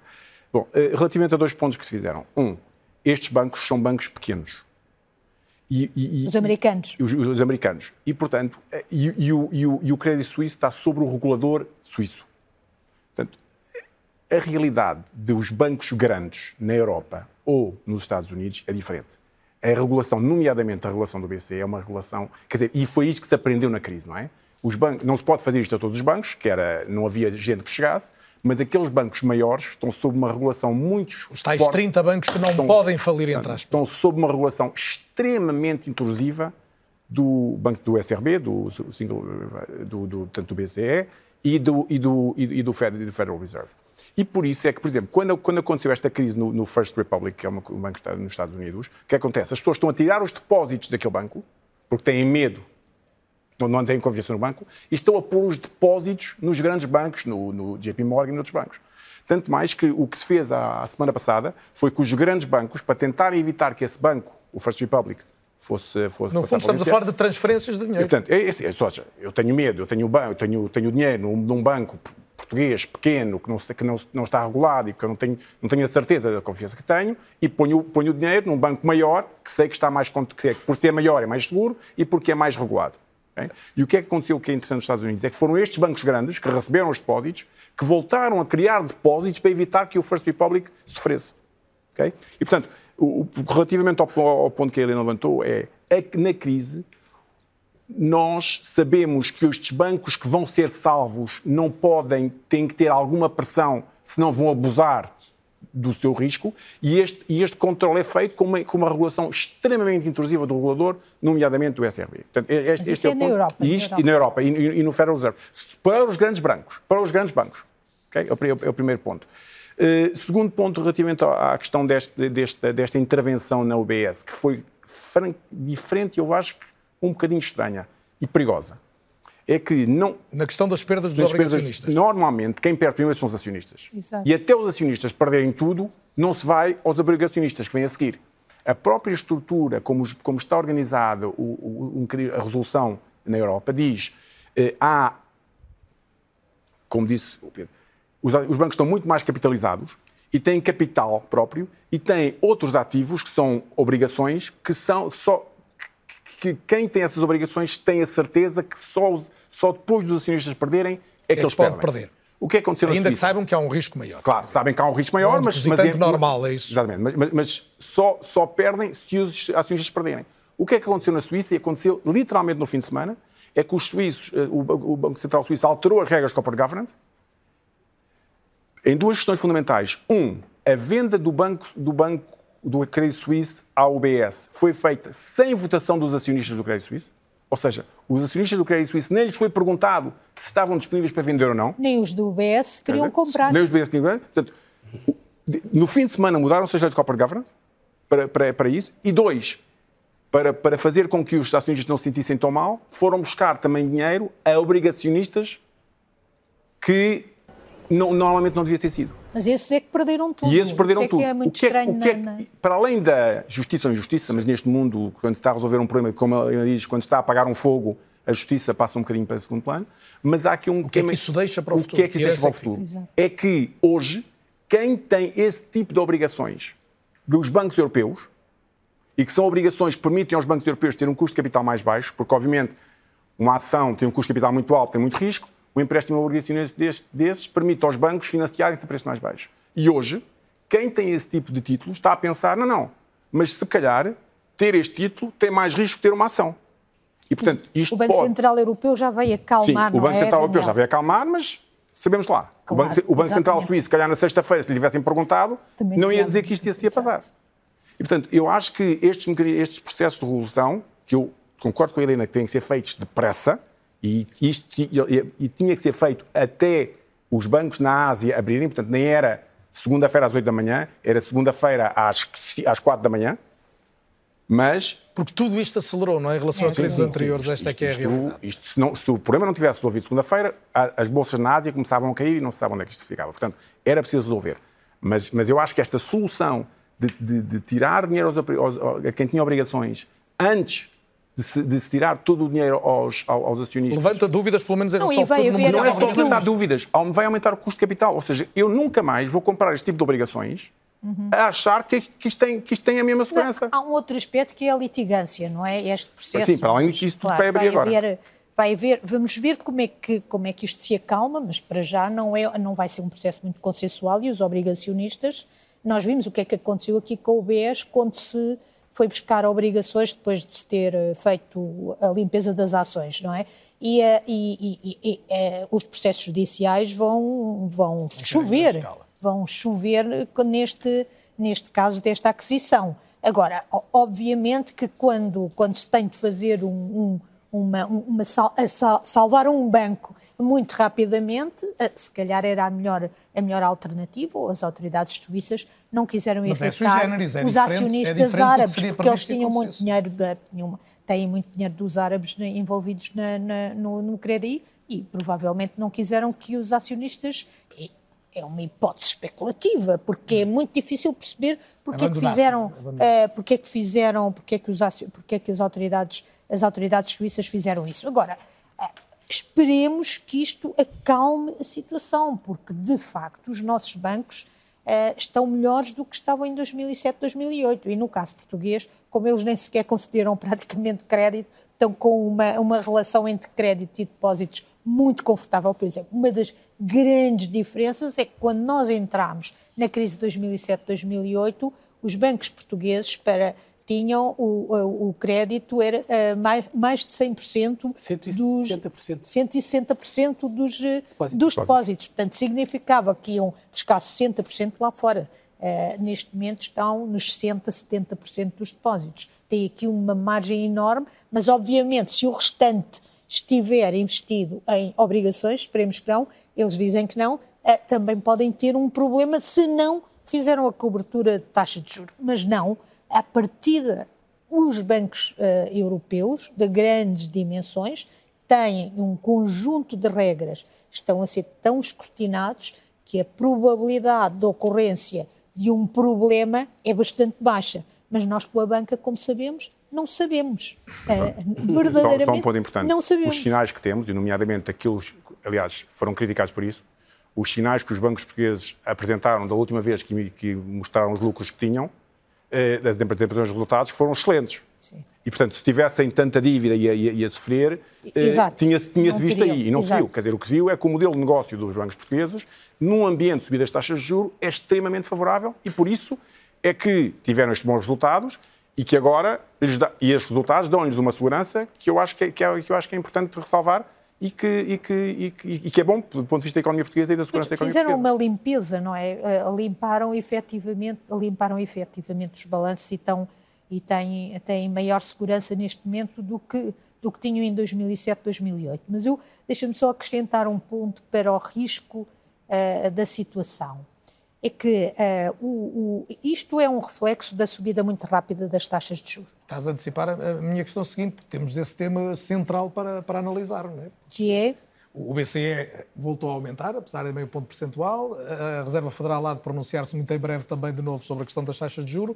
É, é, era, era nesta, muita gente especulava se não ia haver um travão aqui ao aumento das sim, taxas de juros, sim, precisamente sim, por, este, por, no fundo, a tensão da banca estar sempre relacionada com, com, esta, com este aumento. É, foi, foi o caminho certo que o BCE escolheu? O, eu, eu penso que o BCE não tinha alternativa, por uma razão. O BCE fez uma coisa um bocadinho incompreensível, que não é comum nos bancos centrais, que foi uh, uh, antecipar. Antecipar, exatamente, antecipar aquilo que ia fazer. Uh, o, Mário o nosso governador, o governador do Banco de Portugal, Mário Centeno, chegou a criticar isso em finais do ano passado, mas depois nunca mais disse nada. Imagino que não quis depois ser mais explícito em relação a essa matéria, mas estava armadilhado o Banco Central Europeu, não é? Já tinha dito que ia fazer este aumento se não fizesse este aumento, podia gerar desconfiança. Portanto, ficou aqui um bocadinho entre a espada e a parede. Ou e eu penso. Factualmente podia ser favorável ao setor, ao setor financeiro que exatamente, não houvesse, que não fizesse. Mas a mensagem simbólica podia ter um efeito ainda pior. Exatamente, exatamente. Eu penso que terá sido essa a razão, porque uh, mantiveram a subida das taxas de juro para que uh, não, não, não, não transmitisse uma falta de confiança no sistema financeiro. Uh, nós não nos podemos esquecer que o Banco Central Europeu, o mandato do Banco Central Europeu é não só a estabilidade de preços, e por isso esta subida dos juros para baixar, para baixar a inflação, mas também a estabilidade financeira. E neste momento o Banco Central Europeu entra naquele processo de conflito entre o que é que eu faço, o que é que dou prioridade, se há descida da inflação, se há estabilidade, há estabilidade financeira, porque são dois objetivos que estão aqui a entrar, a entrar em, em conflito, daí que se admita que da próxima vez, em maio, se calhar não vai subir as taxas de juros. Mas verdadeiramente não sabemos. Desta vez não disseram nada. Pelo menos não, não há perspectiva nenhuma estabelecida em não relação deram a próximas, qualquer a indicação decisões. sobre aquilo Será que iriam um indício, fazer. Pedro, de que isto também não vai poder subir eh, permanentemente, não é? Eh, Sim, mas eu acho também é, é um bocadinho enganar as pessoas a dizer que isto não vai continuar a aumentar. Vai continuar a aumentar, eventualmente, a um ritmo mais, Mais baixo. lento, não Eh, Só para teres uma ideia, nesta altura a taxa de referência do Banco Central Europeu está nos 3,5%. Eh, A expectativa que havia antes desta mini-crise na banca era que eventualmente pudesse aumentar mais 100 pontos base, ou seja, chegar aos 4,5%. Nesta altura, os mercados refizeram as contas e estão a apontar para cerca de 4%. Ou seja, termos pelo menos mais duas subidas de 25 pontos base ou, ou mais uma subida de 50 pontos base. É o que o mercado nesta altura está a incorporar. Ahm, mas, ou seja, eu acho que ainda não atingimos o pico das taxas de juro, Eh, até porque seria muito difícil com a inflação tão longe da, da, da, da, meta do Banco Central Europeu dos 2%. Depois, muito rapidamente, em, relação àquilo que dizia o, o, o Daniel, na questão da banca, eu acho que nesta, nesta discussão, Carlos, foram quebradas duas regras sacrossantas na banca. Uma é aquela que o Daniel dizia, a questão da, da inversão do papel da hierarquia do capital. Ou seja, chamar primeiro os obrigacionistas, mesmo que subordinados, antes dos acionistas. Eu penso que isto até no, no Código das Sociedades Comerciais é assim. Primeiro, primeiro sim, vai sim, só sim, aos donos das empresas e Eles depois é que se faz aos eles credores. mudaram além da Suíça Não, normalmente, esta é, a regra, ah, esta é a regra que normalmente se aplica eh, às falências ou aos Exatamente. resgates. Exatamente. Só que as autoridades suíças dizem que isto não é uma falência e não é um resgate. Isto foi uma compra, foi uma fusão de dois bancos. Portanto, é a justificação técnica deles. Depois, perguntas, porquê é que eles foram aos obrigacionistas e não foram aos acionistas? Por uma razão muito simples. Os acionistas não tinham 17 mil milhões de euros de, de francos suíços de capital para fazer esta almofada e os, os obrigacionistas tinham esse dinheiro. Portanto, foi por uma questão de dinheiro. Depois, a segunda regra que foi quebrada, sacrossanta na banca que foi quebrada, não foi tanto na Europa, foi nos Estados Unidos, eh, que foi sobretudo com a administração de Joe Biden, que é, ele fez algo que acho que nunca foi feito, que é, para travar a crise, ele disse algo que é preciso ter muita coragem para dizer, que é todos os depósitos estão garantidos. Fez a Irlanda, teve a Irlanda a Teve a coragem Irlanda. de o fazer. Agora? Sim. Não, não, em 2007, Ah, na altura, 2008, na crise. que levou-se ao, ao colapso da Ao Irlanda. colapso, pois, não, é? não me lembrava Mas, do caso da Irlanda, Quer sim. dizer, não é os Estados Unidos que têm, têm poder de emissão Porquê? monetária. Pa- Para as pessoas que estão em casa perceberem, hoje em dia, por exemplo, nos Estados Unidos e na Europa também é a mesma coisa, os valores é que são diferentes. Por exemplo, na Europa, em Portugal, tu tens, independentemente do teu banco vá ou não à falência, independentemente do dinheiro que lá tenhas, tu tens sempre garantido até 100 mil Até 100 euros. euros. Que é o Fundo de Garantias de Depósito garante. Nos Estados Unidos é a mesma coisa, só que o valor é diferente. São 250 mil dólares. Bom, e como o Daniel dizia há pouco, numa altura de pânico, todas as pessoas que tinham depósitos acima dos 250 mil dólares, que eram sobretudo empresas, e esse era, era um banco sobretudo de empresas, começaram a fugir para os bancos eh, E daí a maiores. importância que tu atribuis a essa declaração do Biden. E Biden, a administração Biden, o que é que fez? Bom, para, para não fugirem para os bancos grandes, eu garanto que todos os depósitos estão garantidos. Bom, isso é algo completamente, eu ia dizer inédito, mas aparentemente não é inédito, mas é algo completamente arriscado. Porquê? Porque quebras outra regra sacrossanta na banca e depois crias um precedente que é, na próxima no próximo resgate, ou na próxima dificuldade financeira, eventualmente não sendo um banco pequenino, mas sendo um banco grande, E, e havendo o recurso de imprimir moeda, isso motiva aumento da inflação no contexto. Sim, sim, sim, claro, isso é a última consequência, sim, sim, sim. O, o objetivo é de nunca terem de usar. Exato. Ok? Portanto, como é que isto se faz? A ideia é, se eu passar confiança, Exato. os depósitos não saem e eu nem sequer vou usar. Ok? É nisso que eles estão a apostar. É isso. Que não vão precisar. Que nunca vão precisar de usar. Vamos ver? Mas Não, é- mas não é- mas chega é- a ser um bluff, ou se for um bluff, é um bluff É um- inteligente. Não, é um bluff se na altura em que for preciso, porque pode acontecer, Por isso, eles disserem, eles, eles não o fizeram. Agora, o ponto é este: se de facto tiverem que fazer um, numa altura, nomeadamente se houver uma crise em vários bancos ao mesmo tempo, qualquer objetivo de controlar a inflação desaparece porque a emissão monetária perde-se o controle. O Daniel dizia há pouco, não, não é apenas a legislação da Suíça que é diferente de outras legislações, foi a própria lei suíça que foi, no fundo, ignorada, pelo menos parcial ou Foi- foi- substancialmente ignorada. Fizeram-se altera- alterações no fim de semana para, para, da, da, Copa- da, às leis de Corporate Governance Suíça para, para, para, para isto Ma- ma- acontecer. Mas, mas é importante também dizer, eh, não, concordando com aquilo que está a dizer, que é este tipo de obrigações que as pessoas perderam dinheiro, por exemplo, cá em Portugal também os bancos foram obrigados a emiti-las, mas foram obrigados e não tinham necessidade nenhuma, mas foram obrigados para ter uma espécie de para-choque no carro, ou seja, se o carro bater, existem, bate, bate primeiro aqui. obrigações. A Caixa Geral de Depósitos, por exemplo, foi obrigada a emitir dívida, que é um banco com, com, com um bom nível de rating, eh, de reputação financeira, foi obrigada a pagar uma taxa de juros superior a 10% para, meter- para emitir dívida.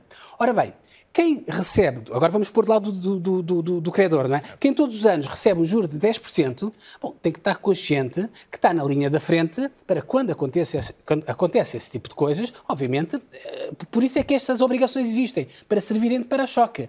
Agora, agora, concordo com o Daniel, não é simpático eles servirem de para-choque antes dos acionistas terem levado o choque. Isso eu, Sim, isso eu sim, concordo. sim. é- Agora, é que- é que quem isto recebe coloca- 10% por ano tem que estar consciente que Não é só- 10% do ano não cai do céu, ou seja, que ele tem um risco incorporado. E o risco, naturalmente, é este. São os primeiros a ser chamado em caso de, neste caso não foi um resgate, mas em caso de dificuldades. Não, mas isto para simplificar é, na prática, é dizer às pessoas que quem empresta dinheiro a uma empresa perde mais do que, Que quem é o dono da empresa. É esta a mensagem que eles passaram, basicamente. Eh, Mas tu- ao, ao fazerem com que mas- mas- quem mas- emprestou aos bancos perdesse a um dono- totalidade um do dono dinheiro, uma enquanto o dono perdeu o Até porque a dois percepção terços. pública das obrigações é de algo Claro, seguro. claro, Mas é de, de- de um, de um ativo mais seguro, isto que não o é? Pedro estava a dizer, Exato, há exato, um risco. obviamente. Obviamente que há um Até, até risco. do ponto de mas vista não da é tão financeira, o arriscado dono de como uma empresa, que supostamente, que a Helena dizia com razão, mas também nenhum dono de uma empresa tem uma remuneração de 10% do capital. Não há nenhuma empresa que pague dividendos, uma remuneração, Sim, uma sim, mas a rentabilidade de dividendos de percepção é 10%. Ou seja, é Depende, preciso estar depende. consciente que o nível de, de, de senioridade, de, de- de perda desse capital, é muito parecido com o das ações. Agora, não vou questionar tecnicamente, ou seja, eu Mas isso para um investidor concordo, institucional, para uma, Concordo é com- diferente de para um investidor, para um investidor comum. Não é? Mas os comuns também não, não investem aqui, ou seja, eh, as pessoas do retalho não, não investem nesse tipo de obrigações eh, de. Sim, mas podem ter fundos de investimento chamado onde essas additional tier- obrigações tier estão. one. Portanto, não investem. Isso é só para institucionais e as pessoas que vão investir nesse tipo de produto, naturalmente, estão conscientes. E isto não são credores séniores, são credores, nem sequer são Não, não, subordinados. tu- Há credores oh, oh, séniores, oh, há credores mas tu subordinados. podes perder dinheiro porque tens o dinheiro em fundo, num fundo de investimento, onde claro. estão esses ativos. E pensas que tens um fundo de investimento seguro, mais seguro do que um fundo com ações, e afinal não, não é? Esta questão é uma questão Sim, concordo. E acima de tudo é, é, são, é a lei, não é? Quer dizer, uma pessoa não muda assim as coisas da lei Por isso é que eles vão ter porque problemas tem uma, legais. uma opinião ao palpite e, portanto, vai ser um Uma bocado questão grave. fundamental na lei é a Eu, questão eu acho previsibilidade. Só, só, só para acrescentar aqui um tema que eu acho que é importante, que é esta questão de agora, de repente, todos os depósitos estão seguros, traz o problema que a Helena disse há, há pouco, que é, quer dizer, aquela, aquele cuidado que as pessoas tinham, vou pôr o dinheiro num banco, vou pôr o dinheiro num banco seguro, não vou pôr o dinheiro no num banco seguro, vai desaparecer. E isto vai, vai pôr menos pressão nos bancos para terem cuidado com as poupanças dos, dos seus contribuintes e, portanto, eventualmente promover uma tomada de risco mais Maior. forte do que aquela que devia ser tomada. E, portanto, o- o- a, a próxima coisa que a administração e que o FED vão ter que fazer é perceber como é que vão olhar para estes bancos, dado que lhes estão a pôr a mão por baixo e a dar todo esse seguro. Isso concretamente nos forma- Estados Unidos. E, e agora, já, como são todos os depósitos, já não pode ser só aos bancos grandes. Tem que ser, tem que ser a todos aqueles que estão a ser, que têm, que têm, que têm a Portanto, mão o radar da, da supervisão tem que ser alargado Vai, vai, Estados dizer, Unidos. é- agora é a consequência desta, desta, desta afirmação, também feita assim a quente, é a consciência desta afirmação é que vão ter que, que, que, de facto, eh, fazer, fazer um controle mais apertado. Já agora, só um ponto que é importante, é que, ao contrário da, Europa, que fez um processo de regulação bancária muito forte, muito intrusiva, que fortaleceu os bancos que estavam a ser regulados e, e- e- e que ainda hoje, tudo o que se passa nos bancos, o Banco Central sabe, os americanos, nomeadamente no período de Trump, houve muitas medidas que tinham sido feitas a seguir a 2008, que na altura da administração Trump foram Revertidas. revertidas. Sobretudo aquelas que se aplicavam aos bancos mais pequenos. Porque Esse diziam como não havia, como não havia, foi no- no- no como não havia do risco Trump, não sistémico foi? e, portanto, foram, e- foram este tipo de medidas que permitiram que certas obrigações estes bancos deixaram de cumprir e, e- e- também contribuíram para esta situação. Portanto, eu acho que o que nós, nós estamos a ver aqui é que eh, é fundamental salvaguardar a segurança dos bancos. Essa segurança depende de vários fatores, nomeadamente o modelo de negócio. Okay? E a regulação é uma forma fundamental para assegurar que, por um lado, o Estado, está, o Estado ou o Banco Central está por trás quando há crises, mas, por outro lado, os bancos estão a ser eh, estão sob vigilância para assegurar que essa, essa mão por baixo, como dizia a Helena, não os leva a correr riscos demais. E é, e é nesta lógica que se vive no, no setor bancário, que é deixou de ser um setor do faroeste para ser um setor de uma regulação forte. Sobretudo e, na Europa. Sobretudo na Europa. Eu acho que na Europa mais que nos Estados Unidos e, e, e acho que é importante. E, isso faz com que eu acho que haja espaço para as pessoas se sentirem mais seguras do que, do, do, que, do que se passa em 2008 e para quem está mais desatento, e eu acho que foi um bocadinho a nossa conversa, e acha que isto é uma repetição de 2008, não é.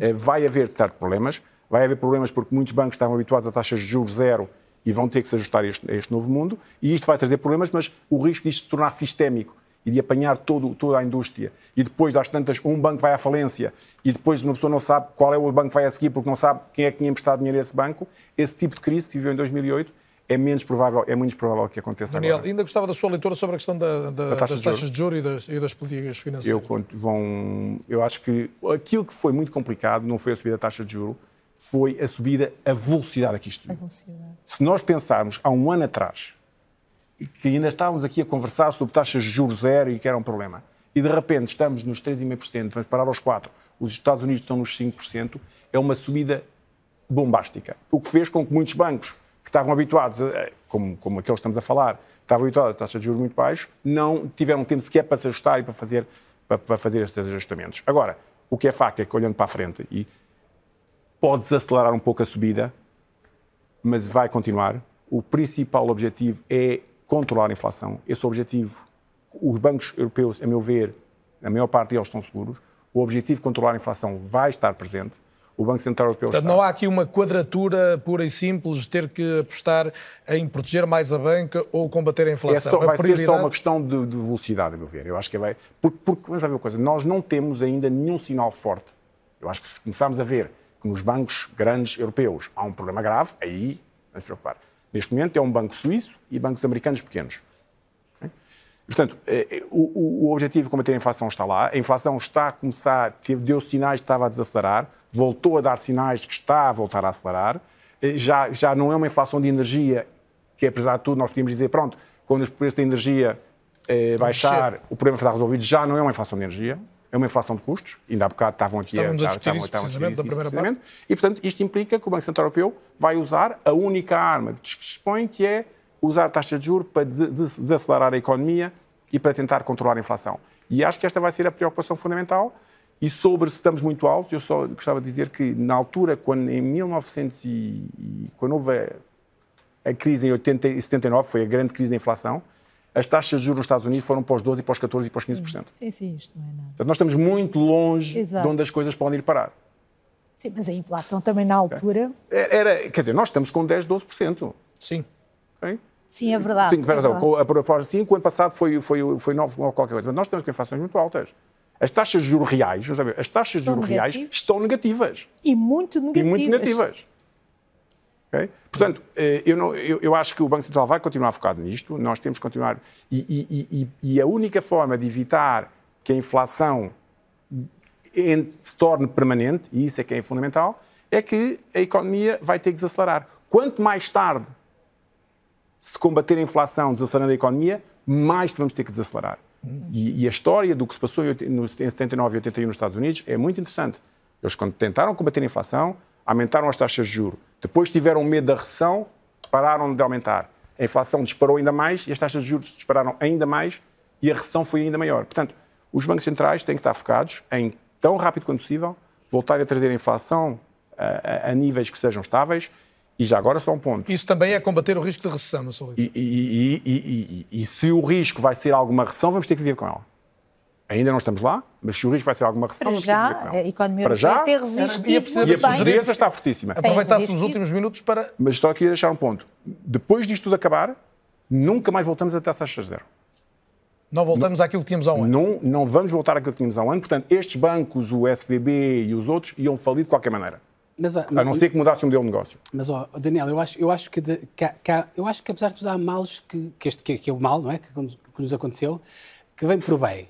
Porque eu acho que nesta altura a, velocidade com que o Banco Central Europeu estava a subir o juro e da Reserva Federal do outro lado, não só em termos de impacto que aquilo tem para as famílias e, e perguntar isso, o que é que isso significa para quem nos está a ver, não é? O quadro que estamos aqui a traçar significa que se vai viver como é, nos próximos tempos? É, é, é se vai pagar mais pelo crédito de habitação e continuar a pagar caro é que é uma mudança tão radical e tão veloz nas famílias, obviamente, nós estamos a sentir isso todos os dias, as pessoas lá em casa estão a sentir. Mas mesmo na banca, onde se pensava que isto não doía, porque aparentemente a subida da taxa de juros é uma coisa boa para a banca. Porquê? Porque a banca, o negócio principal da banca é a margem financeira, portanto, aumenta a margem, tanto que os nossos bancos apresentaram, os cinco maiores bancos apresentaram lucros de 2,5 mil milhões de euros, dá mais ou menos 500 milhões de euros a cada, muito à, à custa desta subida de juros. Só que também esconde um problema que é os bancos, eh, quando tu vais lá meter o dinheiro, eles agarram no teu dinheiro e vão investir em qualquer coisa. Claro. E muitos deles vão investir numa coisa que é até relativamente segura, que é a dívida pública.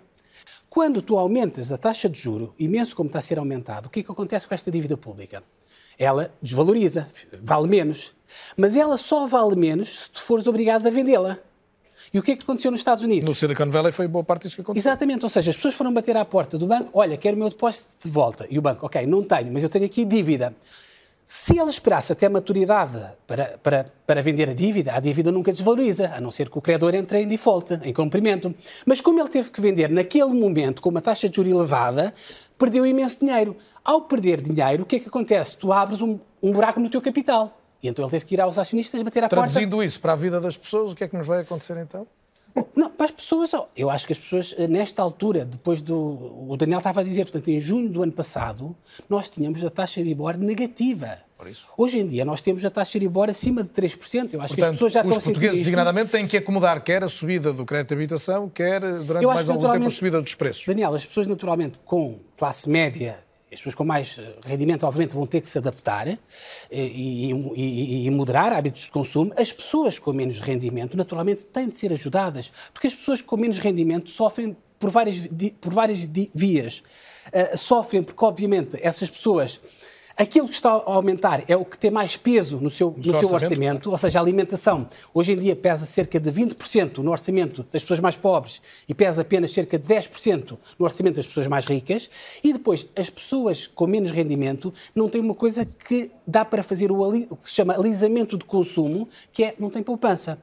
As pessoas da classe média, as pessoas mais ricas, têm uma poupança que dá para alisar o consumo. Ou seja, vou ao banco, levanto algum dinheiro e mantenho mais ou menos o meu Os nível de vida. As pessoas não têm. Por isso é que é muito importante aquilo que eu acho acho eu que vai ser apresentado na sexta-feira, uh, que o Governo já, apresentou, já prometeu apresentar, uh, que é mais um pacote para ajudar, sobretudo, estas pessoas que, obviamente, estão a sofrer mais com, com esta situação. Eu vou ser telegráfico, eu sei que...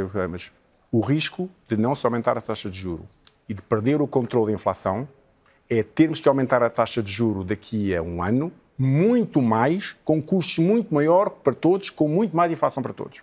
Portanto, não vale a pena compararmos o que estávamos com o que tínhamos. Porque isso não volta. É o, porque isso não volta. É o que temos com o risco de se perder o controle da inflação. E, portanto, eu acho que é, é, é preciso as pessoas terem consciência disto.